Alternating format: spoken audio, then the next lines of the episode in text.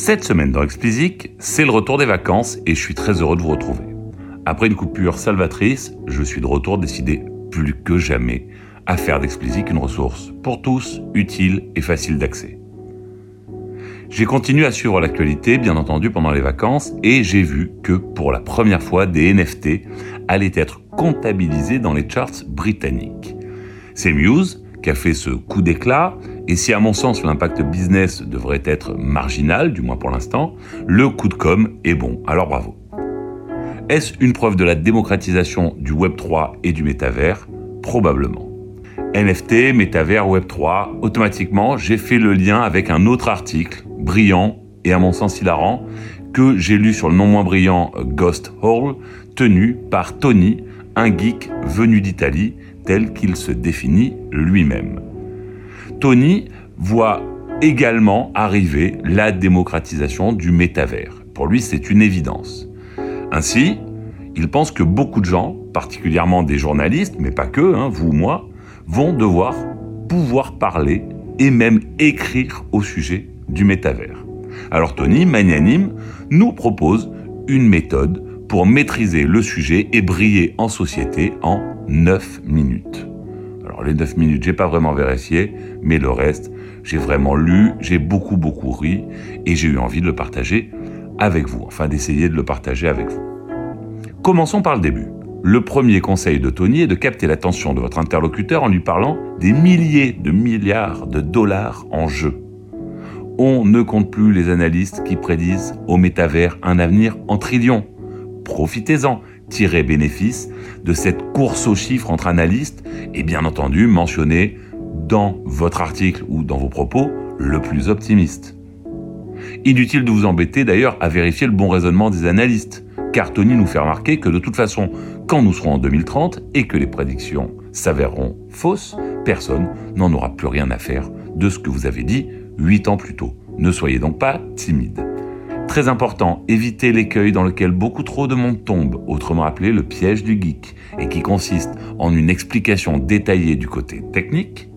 Épargnez à vos lecteurs ou votre audience d'ennuyeux détails sur la technologie ou l'architecture révolutionnaire qui auront pour seul effet de les faire décrocher au bout de 10 secondes. Donc le conseil numéro 1 de Tony, montrer la moula. C'est la règle d'or du métavers. Plus il y a de trillions, mieux c'est.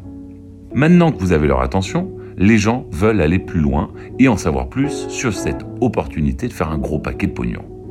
C'est donc le moment de définir ce qu'est le métavers. Sauf que voilà, vous n'êtes pas bien sûr de savoir. Aucun problème. De toute façon, même les experts s'engueulent à n'en plus finir au sujet de la définition. Ne vous prenez pas la tête, foncez sur Wikipédia et faites un joyeux copier-coller. Si vous voulez aller plus loin, trouvez un expert du métavers et reprenez sa définition. Ça montrera que vous connaissez tellement le sujet que vous avez votre propre opinion sur l'expert qui définit le mieux le métavers, la classe. À ce stade, Tony ne saurait trop vous conseiller de chercher à embrouiller votre lecteur. Oui, il a dit embrouiller, pas éclairer. Et c'est logique, plus vos lecteurs sont embrouillés, moins ils pourront vous faire remarquer que vous avez tort, imparable. Dernier conseil de Tony, avoir recours à tous les termes tendances associés au métavers. Vous pouvez par exemple tenter un le métavers, c'est tout ce qui inclut Web3, AI, VR, AR, 3D printing et faites ainsi durer la liste le plus longtemps possible. N'oubliez surtout pas de conclure toutes ces phrases du lieu commun, le métavers et l'évolution d'Internet. Du génie. Impossible de parler métavers, d'ailleurs, sans évoquer Neil Stephenson. C'est l'inventeur du terme dans son roman Snow Crash. Absolument aucun problème si vous ne l'avez pas lu, vos interlocuteurs non plus. Souvenez-vous d'ailleurs, je vous en ai parlé dans un précédent épisode qui traitait du métavers. Je n'ai jamais lu une ligne de ce bouquin. Alors attention de ne pas passer trop de temps non plus sur Snow Crash, parce que les bouquins, ça finit par endormir. C'est donc le moment de faire le lien avec les films qui parlent de métavers. Deux incontournables qui normalement parleront à tous, Matrix et Ready Player One. Si vous sentez que votre audience est plus télérama, tentez un Blade Runner. Et même s'il y a un relou pour vous faire remarquer que Blade Runner ne parle pas du métavers, vous pourrez toujours lui répondre d'un dédaigneux Ah bah si, totalement. Et vu que personne ne sait vraiment ce que c'est, vous lui aurez bien rabattu son caquet. Toujours pour maximiser vos chances de briller.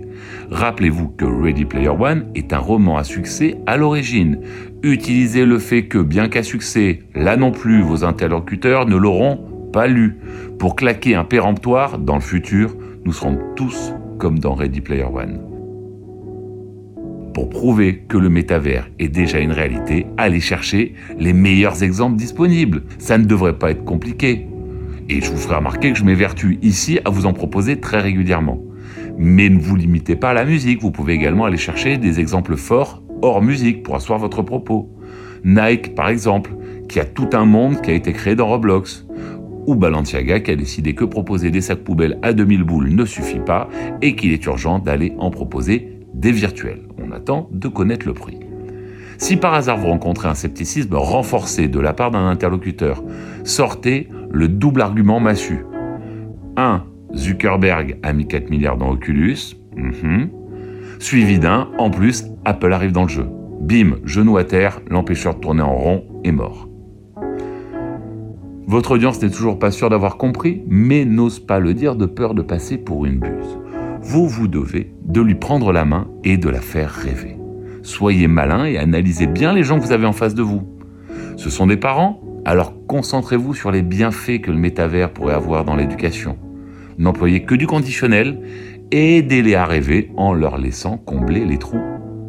Autre angle, pour réconcilier parents et enfants cette fois-ci. Faites-les rêver ensemble d'un monde où l'enfant apprend l'histoire avec passion en revivant les grandes batailles de l'intérieur grâce à la réalité virtuelle. Et au diable, ceux qui vous diront qu'apprendre l'histoire en allant directement sur les champs de bataille risque de causer chez les enfants du stress post-traumatique. Ça n'a pas vraiment d'importance. Et place au bouquet final. Vous citez tous ces services qui sont déjà des métavers pour prouver qu'ils sont déjà là. Vous marquez une pause, sortez votre habit de Nostradamus, prenez l'air possédé et affirmez Aujourd'hui, les métavers sont fragmentés, mais imaginez dans 5 à 10 ans quand ils seront tous interopérables ou interconnectés, ça marche aussi. Pensez bien à laisser un long blanc pour souligner la profondeur de votre propos. Maintenant que vous avez accompli votre mission évangélisatrice, terminez en leur disant que le métavers ne sera pas parfait, mais personne ne l'est qu'il nous faudra à toutes et tous être vigilants si nous ne voulons pas tomber en esclavage et devenir les cobayes des géants du web. Mais ne le sommes-nous pas déjà? Je pose ça là. Mettez une dimension d'urgence en concluant par une évasive illusion au fait qu'il serait dangereux de laisser la concurrence prendre trop d'avance. Et voilà, c'est plié. Vous êtes un expert du métavers. Merci qui Merci Tony. Bon allez, on va redevenir sérieux deux secondes. Nous sommes encore en août et j'avais envie de reprendre avec un épisode léger.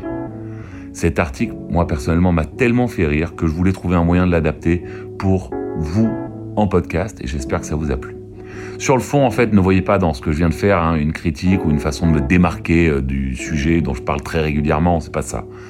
Moi, mon objectif, c'était juste de prendre un peu de recul grâce à Tony, à qui je trouve beaucoup d'esprit et beaucoup d'humour, et donc prendre du recul par rapport à nos réactions bah, devant des sujets bah, qu'on entend partout, dont tout le monde parle, sans, souvent, sans souvent pardon, bien comprendre de quoi il s'agit. Alors pour cette saison, prenons le temps de poser des questions cons, prenons le temps de nous faire expliquer plusieurs fois les choses si nécessaire, et surtout affichons notre scepticisme lorsque nécessaire. Allez, c'est tout pour cette semaine.